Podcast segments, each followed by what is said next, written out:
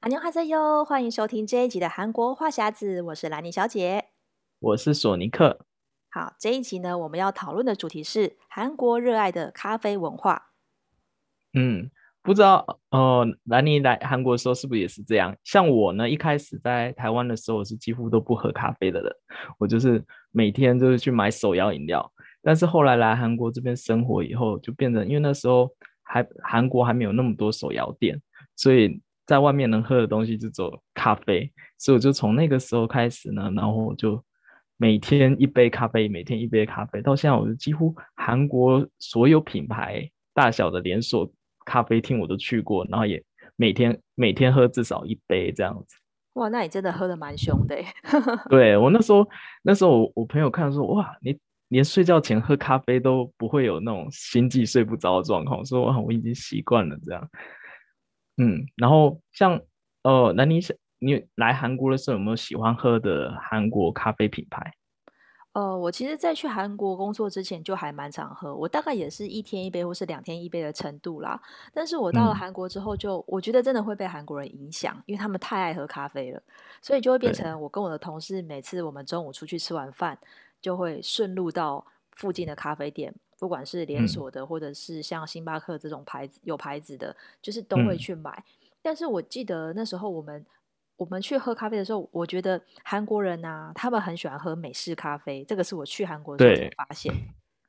而且他们很爱喝，一定要叫冰美式，就不管冬天或者是多冷，他们都要叫冰美式。对呀，我觉得就因为台湾人比较喜欢喝的是拿铁嘛。所以就是喜欢喝有加牛奶的，嗯、但是韩国人他们都喝冰美式，而且也好像也没有看到他们加糖或是另外加奶球都没有。嗯，对，我们那时候刚去的时候，我们呃，我们主管就会问我们说：“哎，你们要不要喝什么咖啡？”然后我就看所有韩国人都都说啊，他要他要美式咖啡，美式咖啡，就只有外国人职员才会点说我要拿铁，我要卡布奇诺那种，就觉得还蛮特别的。嗯，而且韩国其实蛮多那种咖啡品牌啊，我发现其实蛮多都会找就是当时当红的男星来代言，像有一间就是那个李敏镐代言的，索尼克也好像也蛮喜欢。那间是我的最爱品牌，就是叫 Two-Sun Place，它是韩国 CJ 集团经营的一个咖啡连锁店。然后他们都会请，就是当时最红的一线男神，就是男星去韩韩流男星去代言这个品牌。我记得那时候有代言过这个品牌的有像李敏镐，然后玄彬、南柱赫，然后到现在一直哦，现在还是南柱赫代言。然后他们每每次出来，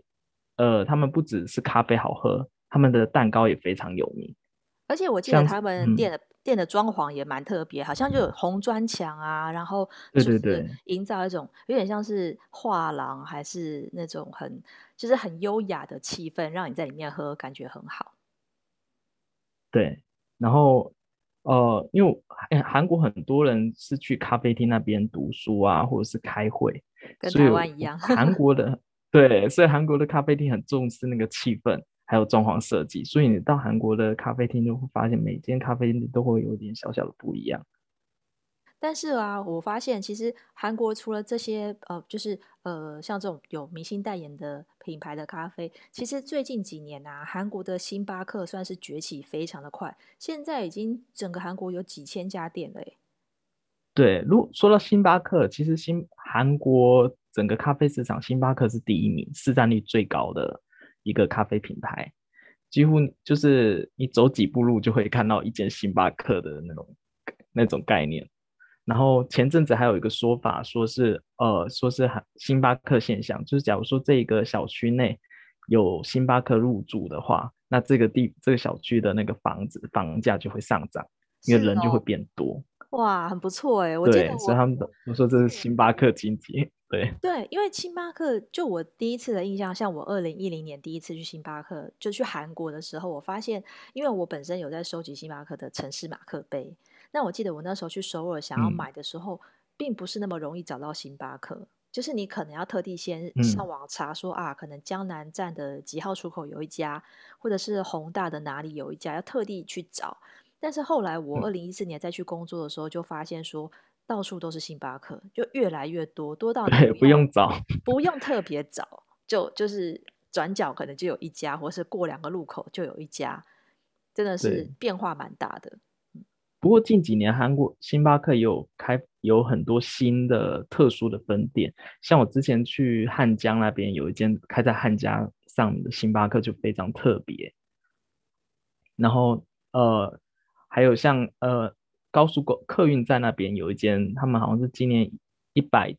一百周年的时候开的一个特别的分店，不知道兰妮有没有去过那一间？嗯、就是里面非常漂亮，在高速巴士站。那一间就是我之前曾经就是列在那个清单里面要去的，所以呢，嗯、我刚好就是在二零一四年去韩国工作，就是还还跟带着我家人，我爸爸一起陪我去过去的时候，我就跟他说好，我们今天一定要去一个景点，就是星巴克的这个这个周周年的这个纪念店。嗯、那个店我觉得真的蛮特别，可能是因为它刚好原本建筑物的设计就是一个有点像圆形的，所以它整个进去你就是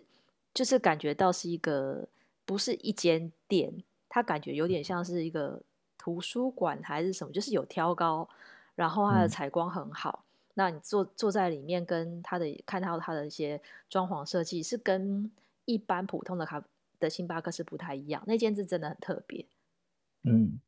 而且不知道兰宁有发现，就是韩国的星巴克，它有很多特别的行销手法，像是在呃圣诞节的的那。断档期以后会推出什么积点啊，然后年末会送你笔记本啊，哦、还有对对对，各种行销，我都那时候觉得很特别。然后因为之前去韩国之前，台湾的星巴克比较没有那么多类似的行销活动，然后所以到韩国以后觉得哦很新奇有趣，而且每次韩国星巴克只要一推出什么积点换商品，都会到造成大抢购。嗯。其实台湾的星巴克，它最早一开始是不太做行销活动，那这几年呢，就开始因为它是台在台湾也是跟那个 Seven Seven Eleven 一样是统一超商同一个公司代理的嘛，所以他们有一些那种联合的活动，比如说你在 Seven 的几点集到可能集。呃，十二点或是二十点就可以去星巴克换一个第二杯半价，或是买一送一的咖啡，嗯、变成它有一个就是合作的活动。那像星巴克本身，它是有那种呃星星级点活动，那分为像是有三个星等嘛，星星级、绿星级跟金星级。那像。嗯我跟像索尼克，你也是金星级的会员嘛？对喝的喝咖啡喝的很凶的，就是金星级就会有一些比较呃优惠，像是生日的时候，可以你点一杯饮料送你一片蛋糕啊，然后会有一个八五折的优惠，嗯、就是有有一些小小的优惠啦。嗯，我记得我那时候好像为了集金卡，就是每天都是必喝星巴克。一一定要集到那一张卡，有一种尊荣的感觉。对，对，听说后来台湾也台湾也有金卡的这服务的。对啊，因为其实最早它是只有美国的分店才有。那后来我在韩国的时候知道韩国有问，那时候也在韩国先集了一张，因为那时候台湾还没有。台湾应该是最近至少这两三年才有这个金卡的活动。但是现在因为大家都是用那个 app 来点咖啡，嗯、所以好像有没有那张实体卡就没有那么。重要的感觉，因为你结账或点咖啡都是出示你的 app 去去扫那 QR code。嗯，韩国现在也是很很在推 app 点餐，就是你可以不用到门市，嗯、就是还还没到门市之前就先点好，然后就直接到门市就可以自动取餐这样子。嗯，对啊，我觉得。哎，我记得你好像之前在台湾星巴克有打过工，对那你们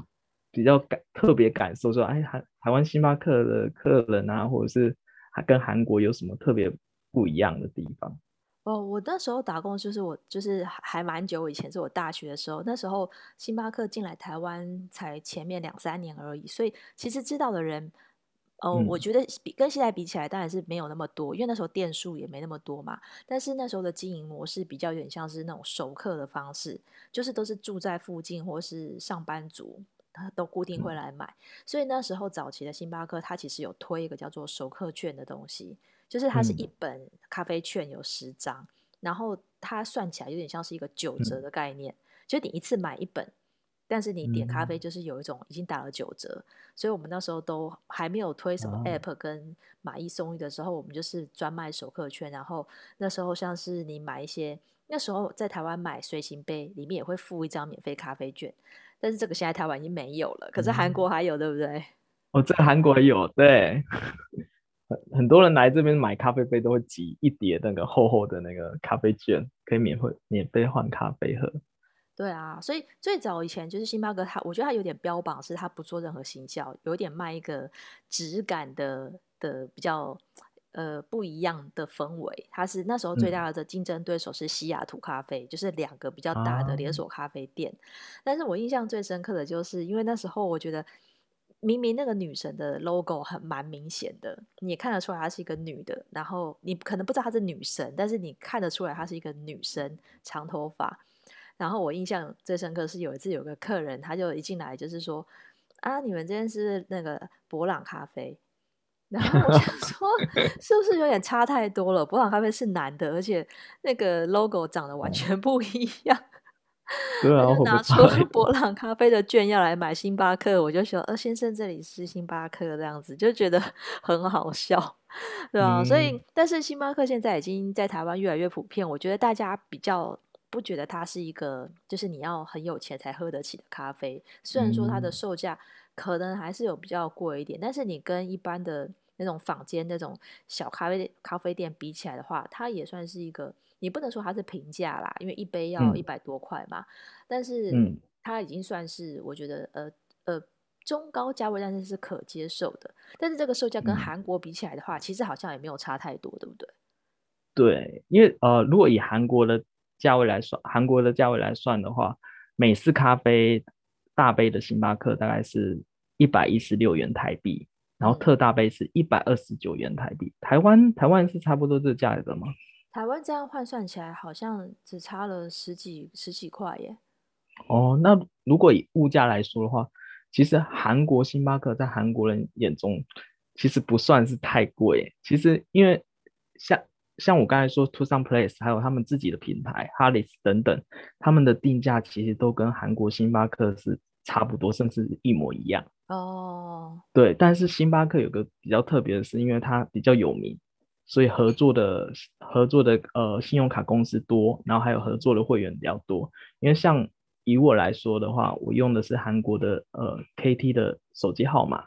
然后 KT 的话，它会有给那个每一个。会员它会有个会员码，你就可以拿那个去免费升级，然后每个月还可以换一杯免费的星巴克。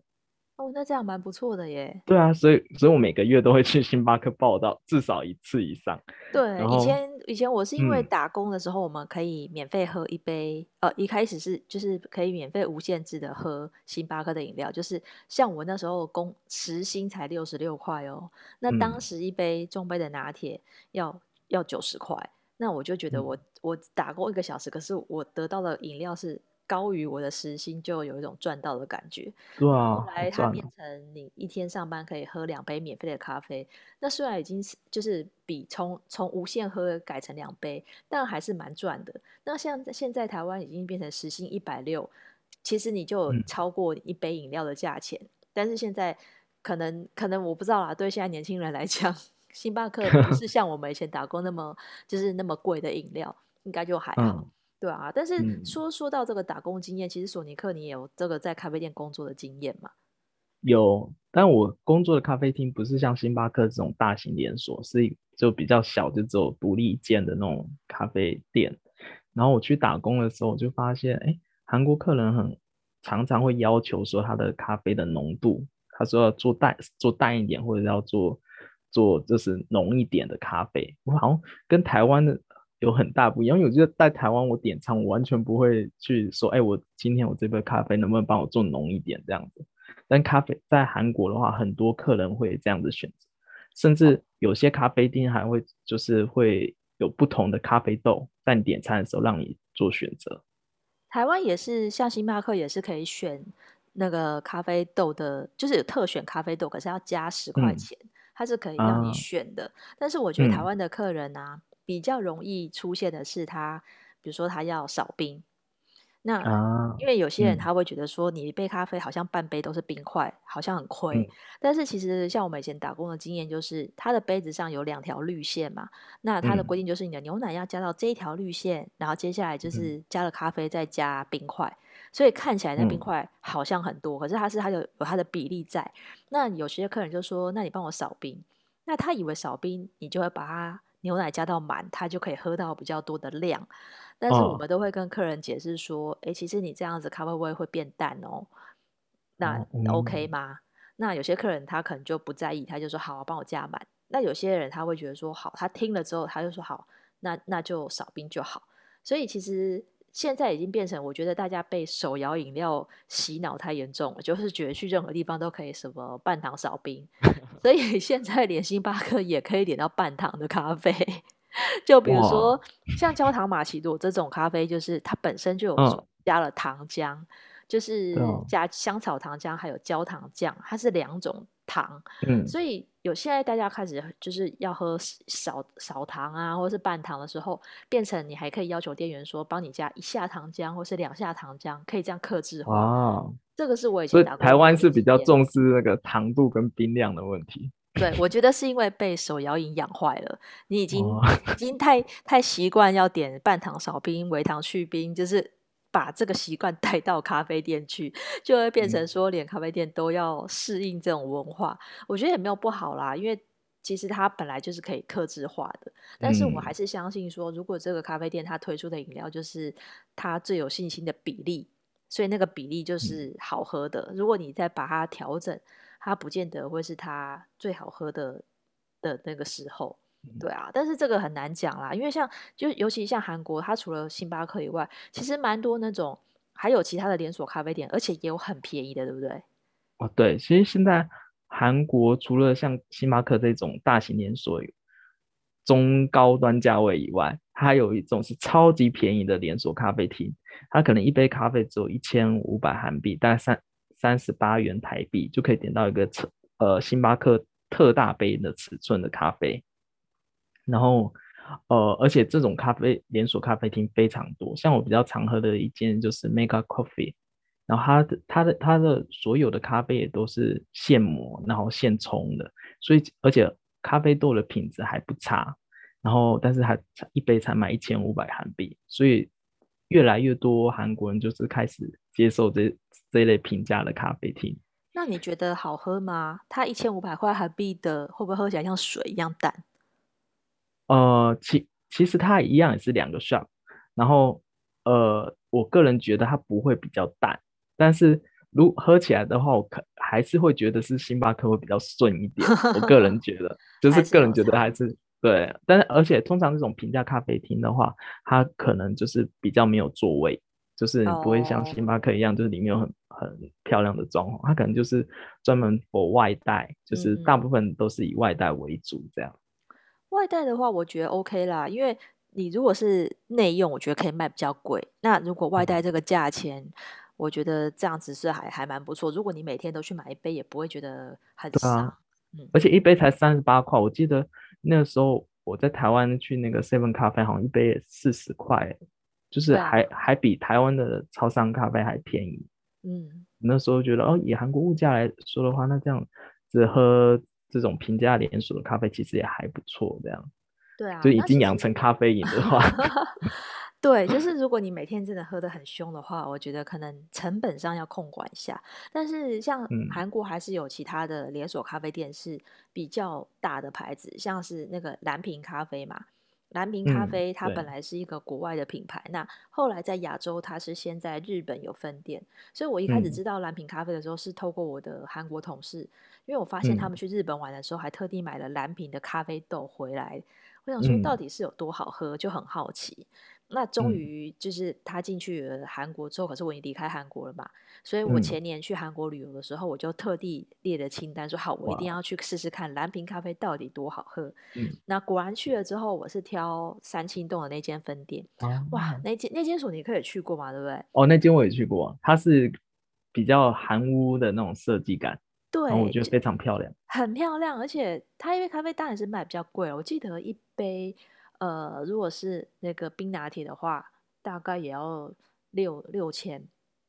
嗯，要六千韩币，算是真的是比较贵。但是它的 view 真的很棒，因为它是三层楼的建筑，那你在一楼点餐之后呢，你就上去二楼呃拿咖啡。那你在二楼，嗯、它其实呃座位区比较少。二楼比较是那种吧台，让你就是在那边领取咖啡，直接在那边现场喝。那上三楼的话才是座位区嘛。嗯、那三楼坐在那边的时候，就可以远眺就是景福宫后面的山。哇，我觉得那个 view 真的很棒哎！坐在那边，如果虽然是一杯比较贵一点，可是我觉得内用的话，我觉得很值得。嗯，而且蓝瓶咖啡其实近几年在韩国发展很不错。它最早是在圣水咖啡街那边开一号店，哦嗯、对，然后现在是江南也有了，然后还有哦，最近好像开了很多间分店，应应该有超过五间了。因为我最近又看到他们在如意岛那边又新开了一间分店，然后每每开一间分店就会有很多人去排队买一些，他们好像有出一个是那个韩国限定的周边商品。然后都会很多人吸引很多人去排队买蓝瓶咖啡。对啊，因为我那次去的时候，我就发现说，哎，它虽然是开在一个观光景点的地方，但是我觉得客人里面大概有七八成都是韩国人，所以我就想说，嗯、这个他他应该不只是吸引一些游客，是本地人他也想要去喝。我觉得如果是这样的话，那表示就是他做得很成功，对，就可以经营的比较久。就是如果连韩国人也捧场的话，我觉得这样是还蛮不错的。不过其实像在韩国这样喝咖啡，我觉得可能真的是因为太爱，但韩国人太爱喝咖啡了，所以你已经各各式各样的选择都有。如果你真的就是就是很很不想要去太远的地方或者什么，其实，在超商也可以买到不错的咖啡啊。对，而且韩呃韩国的超商咖啡其实有一个演化史，就是它最早呢，它的超超商咖啡是做成呃袋袋状的，然后放在冰箱、哦、或者放在架子上，嗯、然后你要自己去挑，说你要买买什么样的咖啡，然后自己去拿冰杯，然后去倒了。哦、嗯，然后近几年他们就比较进化一点，有像台湾一样的那种研磨机，哦、但是你对，但是它不像台湾一样是有人帮你泡，你是必须就你结完账以后自己拿的那个冰杯。或者拿着那个咖啡杯自己去按的那一种哦，是哦，对。那我记得我印象很深刻，我有次去买，好像是韩国的 seven 咖啡，然后就把冰杯放进，我买最大杯，就按按完那咖啡的量只有到一半，然后 然后我就整个很傻，因为因为在台湾的话，它是会帮你补到满，但是韩国不是，韩国就是你你拿来按它，它的咖啡量出多少就是多少。对，不过喝起来的话，其实。我我感觉还还算 OK，但是只是就是咖咖啡量比较少一点而已。我是印象记得韩国有一间呃连锁超商比较小间的，嗯，呃是叫 Mini Stop，对 Mini Stop，它它的，的嗯，对我记得曾经在在那边看过，还有胶囊咖啡，因为那时候我觉得哎胶囊咖啡这样就算是比较也是就是在更高等级一点，就是跟跟一般的咖啡比起来是比较比较高级一点。那你就是去跟他买一个胶囊，嗯、然后就在那边煮胶囊咖啡喝。我那时候是我第一次看到，觉得说，哎，还蛮不错的，因为这个台湾部分还没有。嗯，但如果论口感来讲，应该是台湾的那种，就是比较大一点的那种现磨的机器出来的咖啡，应该会比较好喝吧？比起、嗯、可是台湾的超商也不算现磨啊，嗯、我觉得它是、啊啊、它它 它。它其实我有点怀疑它那个自动咖啡机，因为其实喝起来味道我觉得有进步，就是像台湾之前是 Seven 先有 CD 咖啡嘛，那后来就是全家也很努力的跟进，然后全家的咖啡一开始是落后于 Seven 的，那后来他好像也是经过调整他的咖啡豆的风味，然后就是有做一些努力。我现在觉得，哎，全家的喝起来也不错。我觉得一杯，其实我觉得台湾人现在可能很真的也很习惯，因为便利商店太多了。所以喝起来的咖啡，就是它其实喝起来味道 OK，我觉得这个 CP 值还算是不错。嗯，但因为像韩国的超商咖啡一杯大概是一千到一千五，然后像我们刚才说到的那个平价连锁一杯也是差不多一千五，所以如果是在可以选择的话，我通常会选择像 Make a Coffee 那种比较大型的平价连锁咖啡，因为喝起来会会比较好喝，而且还比较大杯。对呀、啊，可在台湾的话，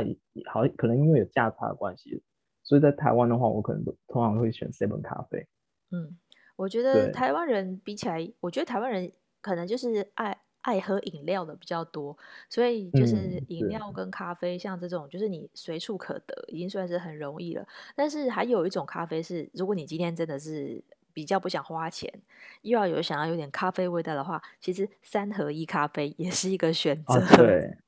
哎，不知道兰妮你知道吗？就是速溶咖啡啊，像三合一速溶咖啡是韩国是第一个做的哦，就是有资料，就是那个韩国的特许厅上上上面写的，说韩国的美心咖啡是在一九七六年就开发第一款的三合一速溶咖啡，是全世界第一个。嗯哦，所以哦，所以那时候就引领了流行，一直到现在。现在变成美心咖啡是所有韩国办公室的一定要有的标配咖啡。有哎、欸，我觉得这个也是我到韩国工作才发现，就是你除了在办公室里面，除了有茶包，就茶包可能会有什么，不见得是很厉害的品牌啦，就是很一些一些一些不同口味的茶，但是一定会有美心的这个这个即溶咖啡，然后甚至连那个考试院。他也会付这样子的速那个即溶咖啡给你，所以就觉得这好像是一个、嗯、算是算是国民咖啡吗？对，就感觉好像没来一包，好像就是少了什么。对，而且它那个包装，它就是那个黄色的包装，我觉得很经典，哦、经典款。因为我记得我每次回去的时候都买一堆。哦，对，他后来出出了很多，还有什么低卡的啊，然后还有就是比较奶奶香味的那种咖啡，而且他后来美心还还有出很多副牌。就其他的品牌，像 Canon 也很有名，Canon 也是美心的。